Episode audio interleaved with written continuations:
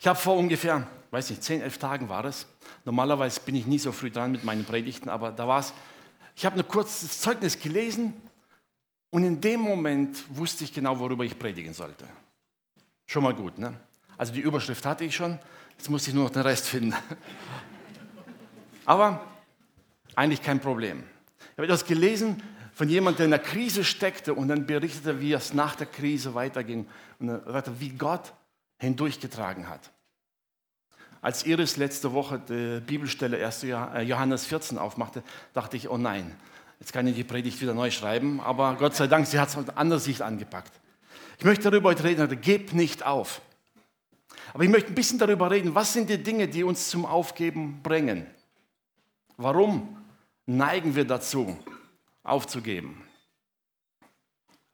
Na, die Technik will jetzt wieder nicht. Jedes Mal. Ja, nicht aufgeben, nochmal probieren, genau. Sie wird gehen. Äh, Daniel, kannst du mal danach gucken? Sie wird noch laufen, ja. Nee, will gerade nicht.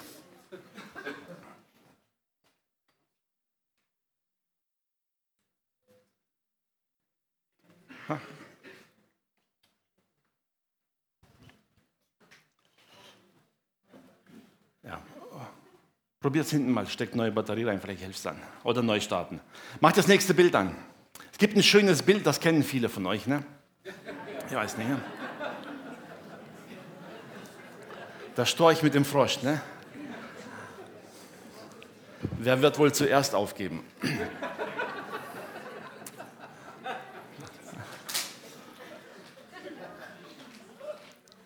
Wisst ihr, so eine Parole zu sagen, ist ja eigentlich recht einfach. Klingt ermutigend, aber es trifft den Kern oft noch nicht. Was, um was geht es überhaupt? Was sind die Dinge, die uns dazu bringen, aufzugeben? Das Erste, was ich mir aufge äh, aufgeschrieben habe, ist ähm, nicht funktionierende Beziehungen. Wenn etwas nicht so läuft, wie wir es uns vorstellen, wie wir es erwartet haben, wie wir es richtig halten, wenn Familien nicht funktionieren, Geschwister nicht funktionieren, Ehen nicht funktionieren, wie auch immer, Verhältnisse am Arbeitsplatz, wenn Beziehungen nicht funktionieren, dann bringt es uns schnell dazu aufzugeben. Wenn dein Kollege ständig nervt, wirst du irgendwann darüber nachdenken, irgendwann einen anderen Job zu suchen. Es bringt dich dazu, etwas aufzugeben, was du eigentlich hast. Etwas anderes, was uns dazu bringt, aufzugeben, sind mangelnde Fähigkeiten und Begabungen. Das heißt, wenn wir etwas tun wollen, aber scheinbar nicht können. Wir sehen, dass bei allen anderen es funktioniert, kein Problem, aber ich krieg's nicht hin. Und irgendwann schmeißt man es hin. Nach der 70. Fahrstunde, wenn du merkst, es klappt nicht, keine Ahnung, schmeißt man es hin.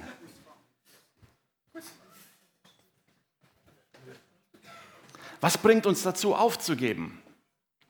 Unser Körper, unsere Gesundheit. Wenn man irgendwann müde ist vom Kämpfen. Wenn man irgendwann sich nicht mehr dagegen auflehnen will und nicht mehr daran arbeiten will, sondern irgendwann sagt, ach, was soll's. Ne? Wie Elia sagte, legt er sich unter den Busch und sagte, Herr, lass mich einfach sterben. Das ist kein Gefühl, dass man so salopp daher sagt, sondern er steckte in einem Kampf, hat gekämpft und gekämpft und gekämpft und nach dem größten Sieg hat das Gefühl, es hat doch wieder nichts gebracht und sagt, Herr, ich will nicht mehr. Ja, es kann uns dazu bringen, wenn unser Körper nicht so mitmacht, wie wir gern wollen, das kann uns dazu bringen, irgendwann zu sagen, ich will nicht mehr. Mangelndes Vermögen.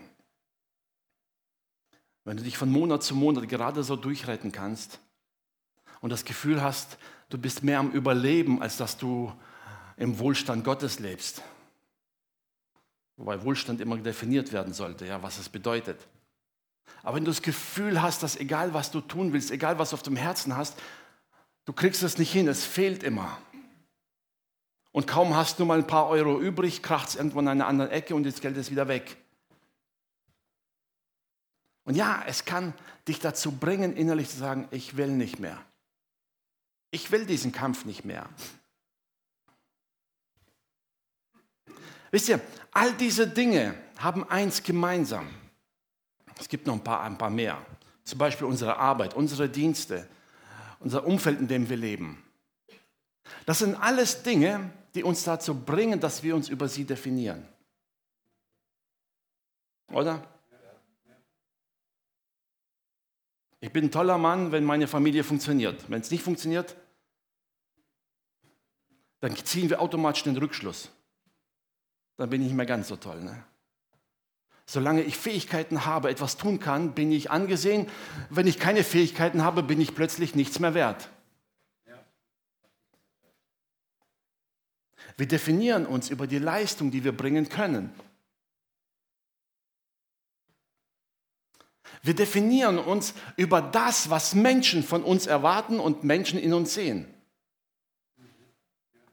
Und das übernehmen wir gleichzeitig als unseren eigenen Sinn und Zweck und unseren Wert.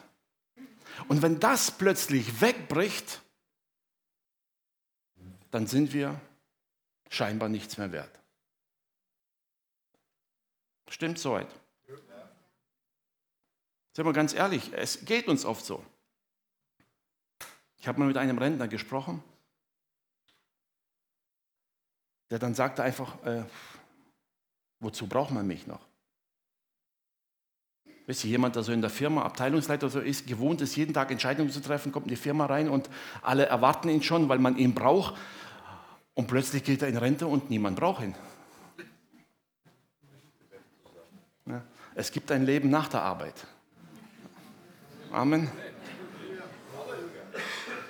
Aber wie viele definieren sich nur über diese Arbeit, über die Leistung, über die Anerkennung, die sie bekommen? Und plötzlich stehen sie vor einer Krise, weil es weg ist. Wir sind schon ein paar Folien weiter, müsst weiterschalten. Wie siehst du dich selbst, wenn all das andere nicht mehr da ist? Wie siehst du dich dann plötzlich? Wenn all das, was du dachtest, wichtig ist, um dein Ansehen oder dein Status oder deine Position in der Gesellschaft im Umfeld zu halten, was ist, wenn all das nicht da ist? Wie siehst du dich selbst? Wir definieren uns so sehr über das, was andere in uns sehen, anstatt zu erkennen, was Gott in uns hineingelegt hat. Amen. Amen. Es ist so. Auch als Kinder Gottes.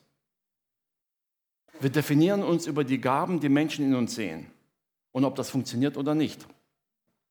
Was ist ein Prophet wert, wenn er keine prophetische Gabe mehr hat? Was ist ein Prediger wert, wenn er plötzlich keine Stimme mehr hat und nicht reden kann? Was ist ein Musiker wert ohne Instrument? Was würde passieren?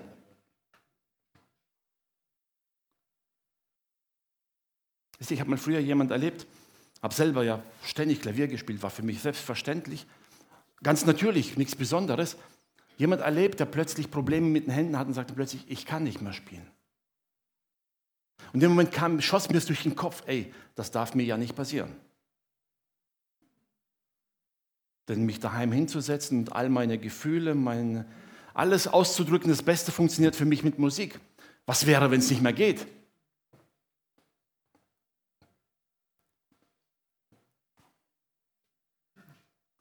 Wir haben als Menschen hier uns selber ein Problem geschaffen, indem wir anfangen, uns selbst so zu sehen, wie unsere Mitmenschen uns sehen. Indem wir angefangen haben, uns selbst so zu sehen, wie wir von anderen gebraucht werden. Und haben einen eigentlichen Kern unserer Schöpfung vergessen. Jeremia 29, 11.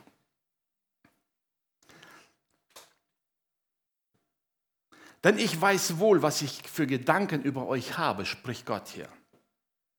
Gedanken des Friedens und nicht des Leides, dass ich euch gebe Zukunft und Hoffnung. Und er spricht es zu seinem Volk hinein, mitten in einer Krise.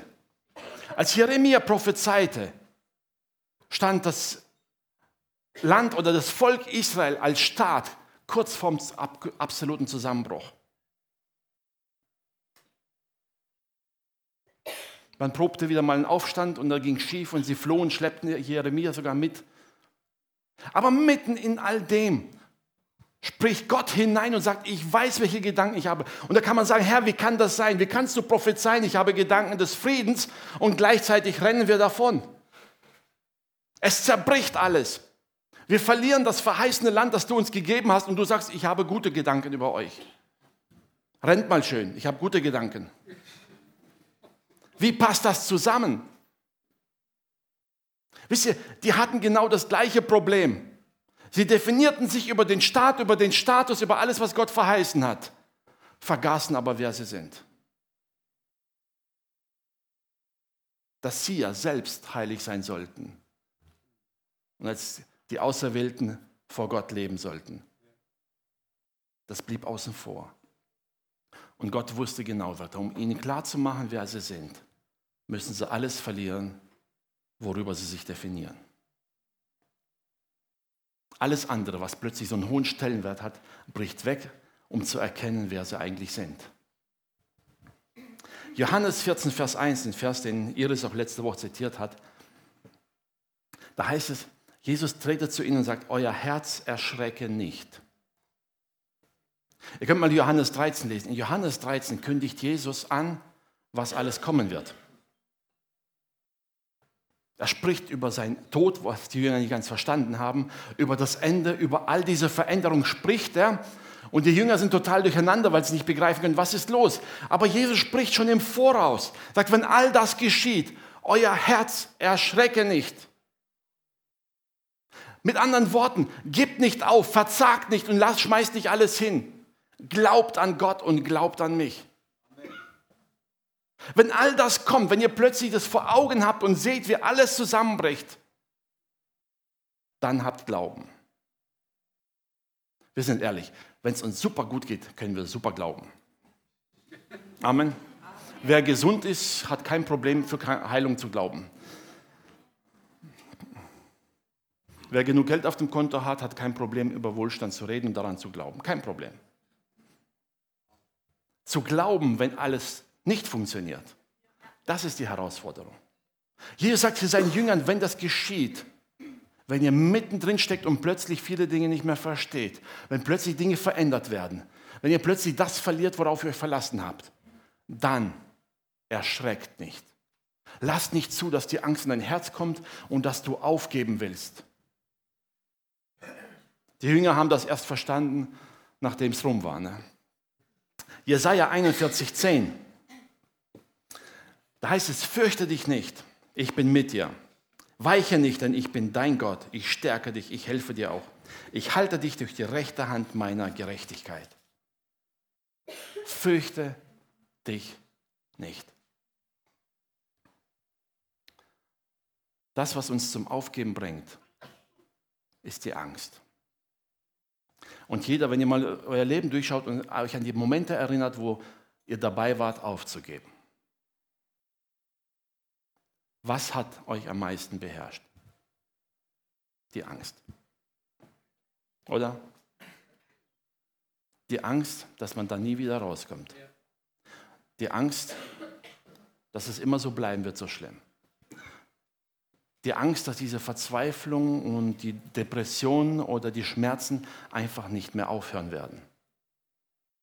Und das hält dann gefangen. Die Angst, das zu verlieren, was einem lieb und kostbar geworden ist. Die Angst, etwas nicht mehr zu haben, woran man sich so sehr gewöhnt hat. Wisst ihr, in dem Moment ist die Angst wie eine Bindung, die hält dich fest. Elia lag unterm Dornbusch und sagte, Herr, ich will nicht mehr. Angst, dass man ihn umbringt. Und das ist etwas, was uns Menschen sehr bekannt ist. Jesaja spricht zum Volk und sagt, fürchte dich nicht. Ich sage es immer wieder im Gespräch, ich, wenn Gott etwas zulässt, dann hat er auch einen Ausweg. Amen. Amen. Immer. Egal wie es sich anfühlt. Gott muss nicht erstmal einen Rat einberufen und einen Plan schmieden, wie könnte man das Problem lösen. Er hat die Antwort längst. Er hat die Lösung längst. Die Frage ist, glaubst du ihm? Kannst du ihm vertrauen? Ich habe es gestern schon angesprochen. Mach die nächste Folie. Wir haben nächste Woche ein besonderes Datum. Am 11. Dezember sind es genau 33 Jahre, dass die Gemeinde offiziell existiert. Die erste Versammlung war schon im September, war schon früher, aber am 11. Dezember 86 war die offizielle Gründungsversammlung. 33 Jahre. Ich verrate euch mal ein paar Dinge aus dem Nähkästchen. Die, die früher dabei waren, die wissen das, die anderen dürfen es erfahren. Wisst ihr, wir verbinden mit Gemeindegründung oft ein Riesenakt, Riesenglauben. Alle wissen, wo es lang geht. Jeder weiß, wozu er berufen ist. Ich möchte mal ein paar Sachen aufsagen, die man nicht kannte. Keiner von den damaligen Gründern war irgendwie eine ausgeprägte Führungspersönlichkeit. Es gab keinerlei finanzielle Ressourcen oder Starthilfen von irgendwoher. Nichts. Keiner hatte Ahnung, wie Vereinswesen oder Gemeindeleben hier in Deutschland so richtig rechtlich funktioniert.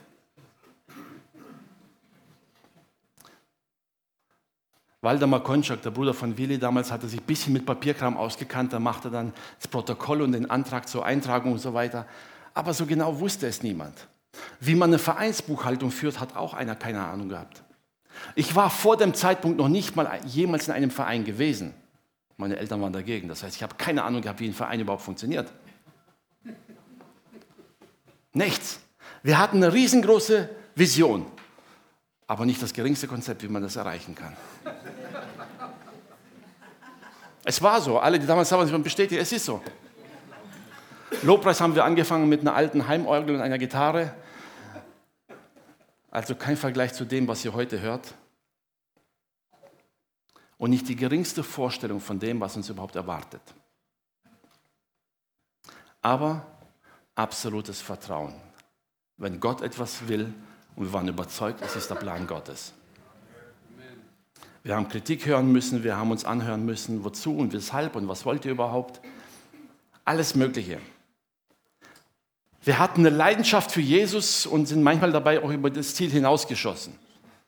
Also ich zumindest, ja. Ich weiß nicht, für die anderen will ich nicht reden. Ich weiß, im Übereifer ist man manchmal übers Ziel hinausgeschossen.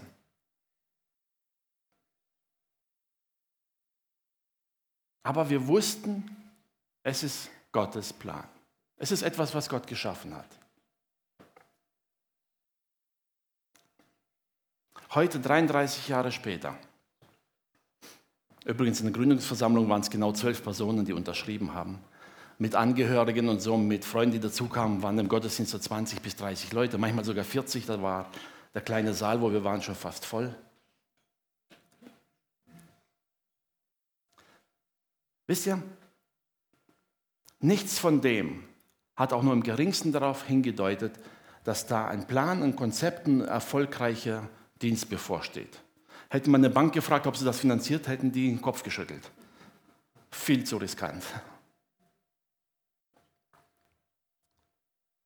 Was hat Gott daraus gemacht?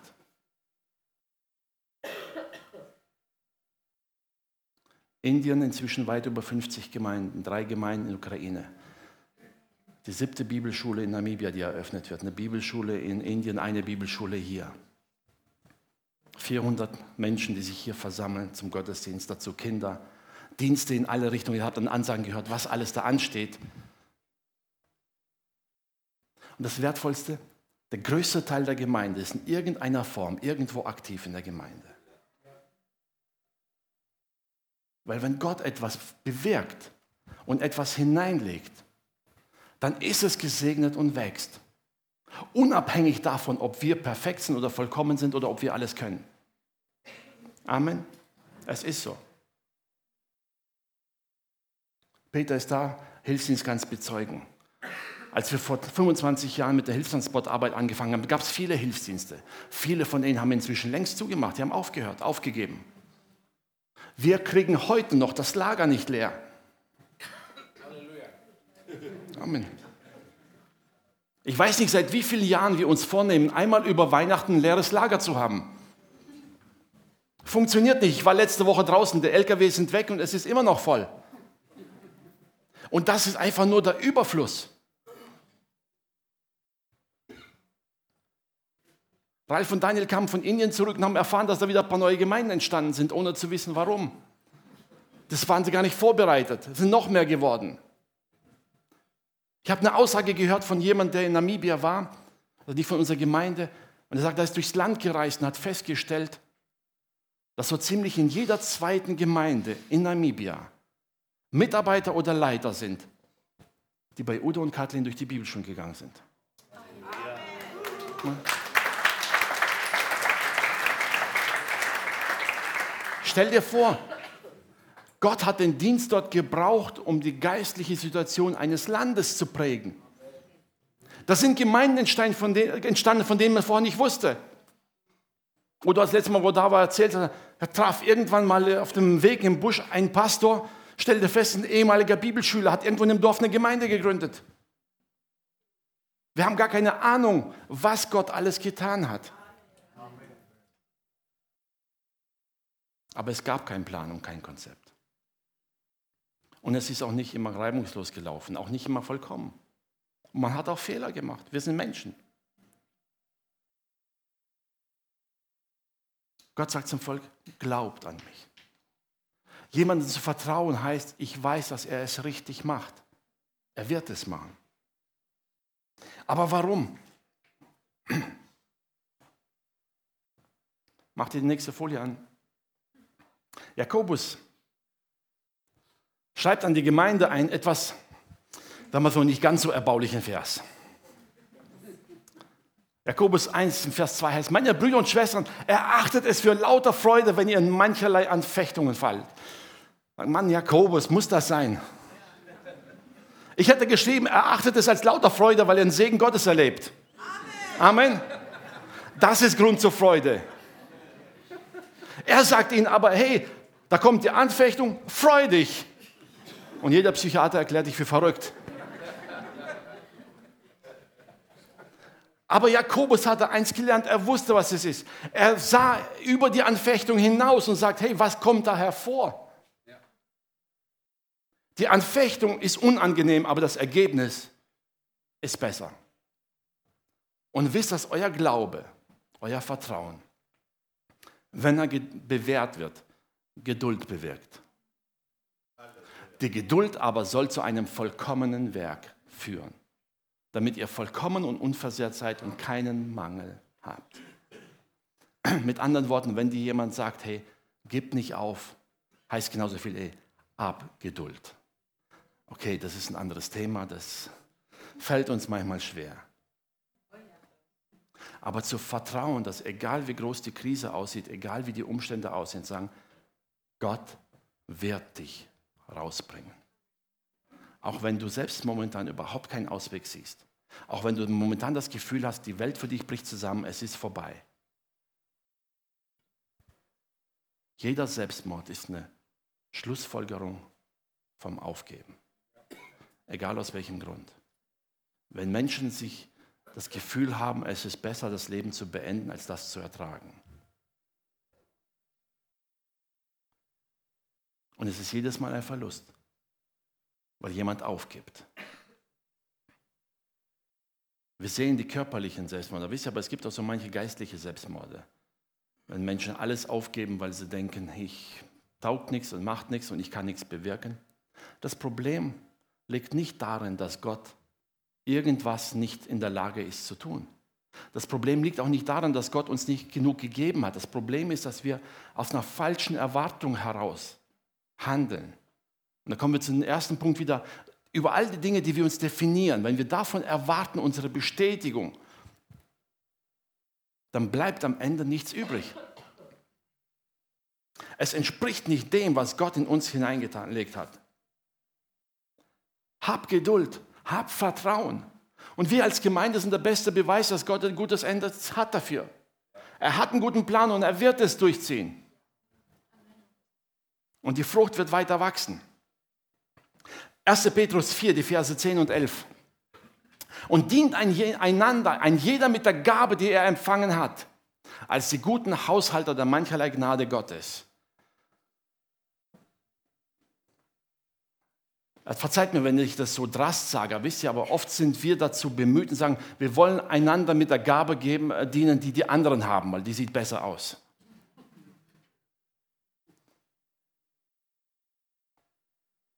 Wir wollen gern einander mit Gaben dienen, die vielleicht mehr Ansehen bringen, mehr Bestätigung haben.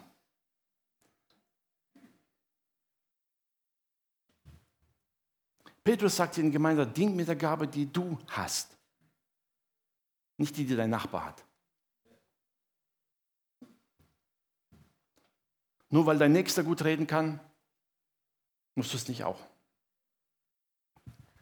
Die mit der Gabe. Wenn jemand redet, dann redet es als Wort Gottes. Wenn jemand dient, dann tu es aus der Kraft, die Gott gewährt, damit in allen Dingen Gott gepriesen werde durch Jesus Christus. Ihm sei Ehre und Macht von Ewigkeit zu Ewigkeit. Amen. Und wissen, jetzt möchte ich zu dem Kernproblem kommen, was wir haben. Macht ihr nichts, Vers auf.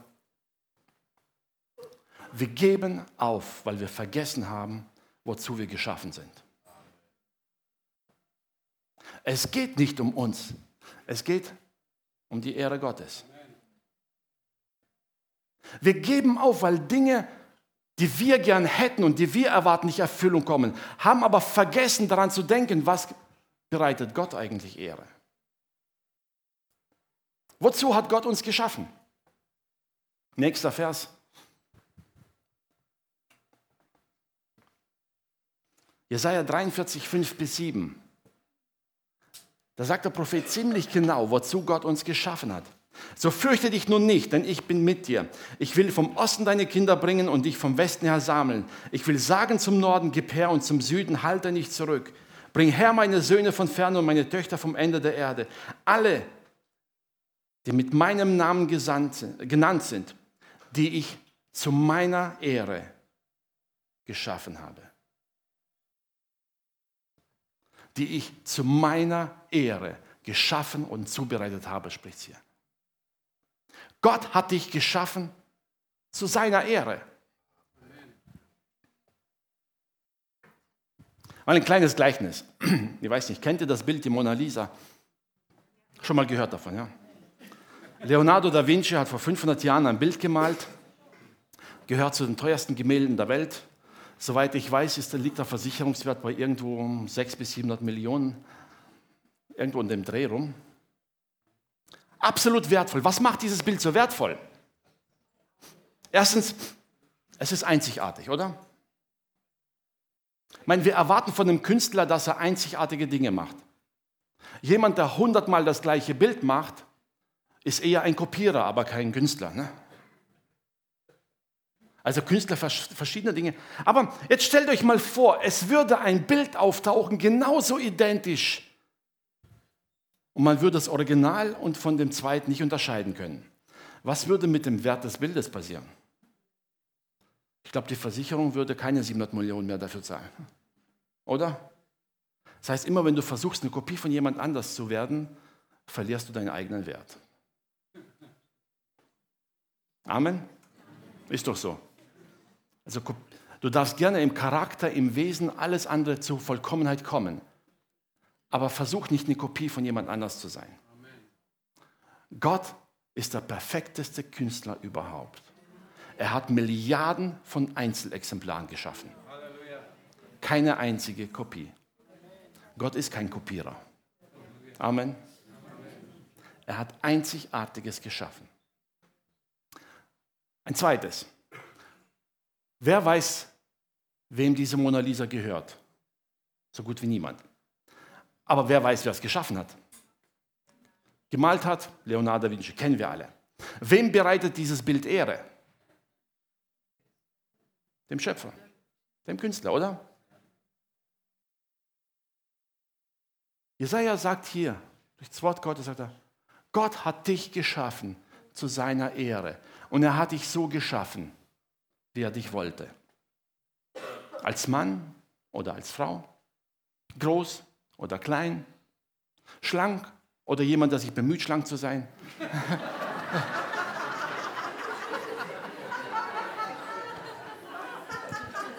Amen.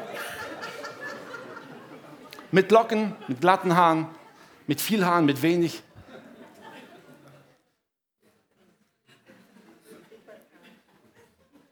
Deine Einzigartigkeit bereitet deinem Schöpfer Ehre. Und wir haben ein Problem, wir sitzen da und können uns selber nicht akzeptieren. Nun, Gott hat dich nicht geschaffen, damit du dich selber ehrst, sondern damit du ihn verherrlichst. Wisst ihr, und hier kommt der Knacken in unserem Leben. Überall da, wo wir unsere Ehre suchen, da, wo wir das haben wollen, was wir für richtig halten, da, wo wir nach Dingen streben, die uns bestätigen, die uns etwas helfen und die uns scheinbar richtig erscheinen, da vergessen wir, wen wir eigentlich ehren. Und da kommen wir in diese Zwickmühle. Was passiert, wenn das nicht eintrifft, wenn das nicht passiert? Dann schmeißen wir hin. Und vergessen eigentlich, welchen Wert wir tatsächlich haben. Nur weil der Nächste deinen Wert nicht erkennt, heißt noch lange nicht, dass Gott da einen Fehler gemacht hat. Er wusste ganz genau, wer dich geschaffen hat. Ja, die Sünde hat versucht, und versucht immer wieder, das zu zerstören, was Gott geschaffen hat. In allen Dingen. Durch Krankheit, durch Mangel, durch sonstige Dinge, durch Sünde kommen Dinge in unser Leben hinein, die Gott nicht so geschaffen hat. Er hat aber dich geschaffen zu seiner Ehre.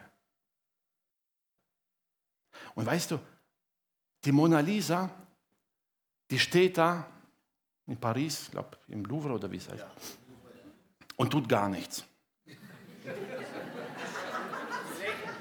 Ja, lächelt.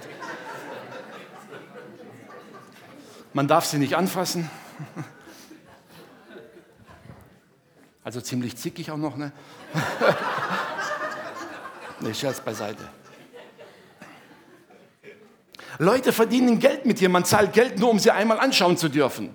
Aber im Grunde genommen, was für einen Alltagswert hat sie? Nichts. Ihr Wert wird nicht dadurch bestimmt, was sie kann, nicht dadurch, ob man sie brauchen kann für irgendwas. Wenn du Hunger hast, kannst du sie nicht mal essen. Nichts.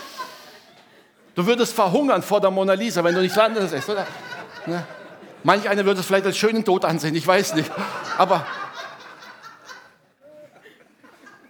Wisst ihr, Tatsache ist, ihr Wert wird durch das bestimmt, was jemand bereit ist für sie zu zahlen, was jemand sie geschaffen hat. Erstens, du bist geschaffen vom größten Künstler aller Zeiten, einzigartig und es wird nie eine Kopie von dir geben. Selbst wenn jemand versucht, dich zu kopieren, wird das nicht schaffen. Und zweitens, gleichzeitig hat er selber Schöpfer den höchsten Preis für dich bezahlt. Hey, selbst wenn du nichts kannst und nichts auf die Reihe bringst, bist du immer noch wertvoller als die Mona Lisa. Ist dir das klar? Dass dein Wert in aller Ewigkeit nicht verändert wird. Wenn irgendjemand aus, dem Wahnsinn heraus die Mona Lisa zerstört, ist er nichts mehr wert. Dein Wert bleibt in Ewigkeit. Und trotzdem versucht der Teufel, dich an den Punkt zu bringen und sagen, gib auf. Er weiß deinen Wert. Er kennt ihn. Wir sind hier auf der Erde, geschaffen von Gott, um Gott Ehre zu bereiten, nicht uns selbst. Überall da, wo wir etwas für uns selbst haben wollen, wo wir irgendwelchen Vorstellungen entsprechen wollen, wo wir irgendwelche Leistungen bringen wollen, wo wir darauf warten, dass Menschen uns auf die Schulter klopfen, überall da werden wir Enttäuschungen erleben. Immer wenn wir mit Menschen zu tun haben, werden wir Enttäuschungen erleben. Wenn wir unsere Gemeindegeschichte anschauen, wir haben Enttäuschung erlebt. Wir mussten manche Dienste auch wieder einstellen, weil es nicht funktioniert hat. Man hat es erlebt. Aber ich weiß eins, wenn Gott etwas beginnt, dann hat er einen Plan, selbst wenn wir Menschen Fehler machen. Wenn wir ihm vertrauen, wird er diesen Plan erfüllen. Aber wir müssen bereit sein, unsere Pläne loszulassen. Unsere Vorstellungen loszulassen, es einfach in seine Hand legen. Unser Gott, ich weiß, auch wenn es mir momentan dreckig geht, so wie man schön sagt.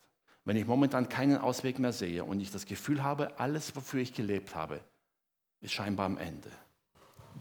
Selbst dann bist du immer noch das wertvollste Kunstwerk, das diese Welt je gesehen hat. Ist dir das bewusst? Gib nicht auf, weil Gott dich niemals aufgeben wird. Lass nicht los, was Gott in dein Leben hineingelegt hat. Denn er bestimmt deinen Wert. Nicht du oder ich. Auch nicht unsere Mitmenschen. Er bestimmt unseren Wert. Und ihm bereiten wir Ehre. Wie bereiten wir ihm Ehre? Mit dem, was wir sind, mit dem, wie wir leben. Nun, manch einer lehnt sich zurück, ja, Gott hat mich so geschaffen, ich bin halt so. Nein, das, was du bist, ist das, was die Sünde aus dir gemacht hat. Gott hat dich geschaffen, wundervoll und einzigartig und befähigt zu leben, wie es ihm wohlgefällig ist. Und die Frage ist, bin ich bereit, mein Leben so zu gestalten, dass nicht nur das, was ich bin, Gott ehrt, sondern dass auch mein Leben anfängt, Gott zu ehren. Denn wenn ich Gott ehren will, heißt das, ich muss Dinge zurückstecken, die ich selber für mich haben will. Amen. Wenn ich mich annehme, so wie ich bin, mit ein paar Falten zu viel, meiner Meinung nach, oder ein paar Kilo zu viel, oder die Haare nicht so, wie ich sie gern hätte. Ja, das sind alles Dinge, wo man denkt, Herr, die anderen sehen besser aus. Mag sein. Dafür stecken in dir Dinge, die Gott in dich hineingelegt hat, zu seiner Freude.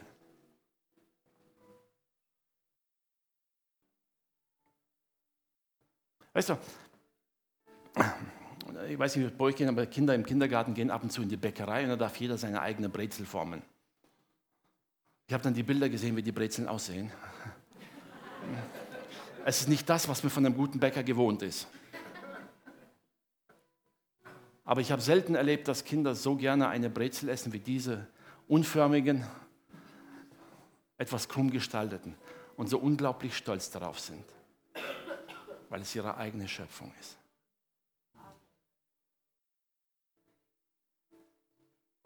Kannst du dieses Bild annehmen, dass Gott dich ansieht und sagt, ich habe dich so geschaffen, wie du bist, zu meiner Freude.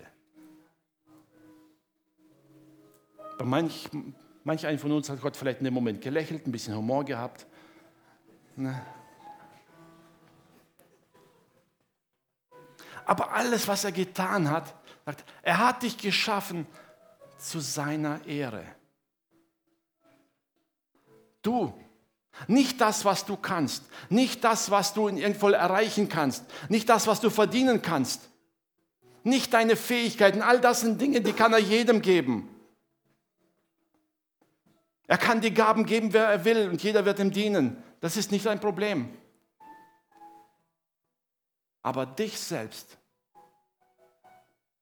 hat er einzigartig gemacht. Und er wird niemals eine Kopie von dir erstellen. Das ist das, was unseren Wert bestimmt. Wenn du jetzt an die Punkte vor Augen hältst, die dich dazu bringen wollen, aufzugeben, ja, die Gefühle sind dann immer noch da, die Enttäuschung ist immer noch da, die Schmerzen sind immer noch da. Und trotzdem kannst du da sagen, hey, ich will Gott vertrauen. Er hat etwas in mir, was ihm Ehre bereitet. Geduld zu haben, ihm zu vertrauen, auch das ist eine Art, Gott Ehre zu bereiten. Einander zu lieben, zu achten, wie auch immer, all das sind Dinge, die uns helfen, Gott Ehre zu bereiten.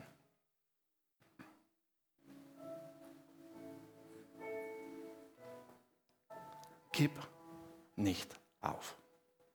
Egal, wo du gerade drin steckst. Vielleicht musst du dich einschränken. Ja, kann sein. Vielleicht erlaubt dir die Gesundheit nicht mehr gewisse Dinge zu machen, die du vorher hattest, oder das Alter oder was auch immer. Vielleicht steckst du in finanziellen Umständen und sagst, Mensch, ich habe früher viel mehr getan, jetzt muss ich kürzer treten, ich kann nicht mehr. Kann alles sein, das spielt keine Rolle. Mittendrin Kannst du Gott ehren, indem du sagst, Herr, so wie ich bin, so will ich dir dienen, mit dem, was ich habe, das, was du mich hineingelegt hast. Und wenn Menschen mit mir zu tun haben, sollen sie spüren und erkennen, dass ich dir gehöre.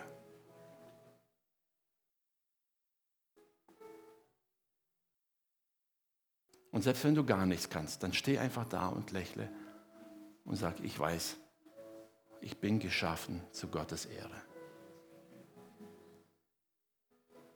Und du wirst erleben, die Krise wird vorbeigehen und du wirst das erleben, was Jakobus schreibt. Du wirst gereift und gestärkt, geschliffen, poliert hervorgehen und ein noch größerer Segen sein zu Gottes Ehre.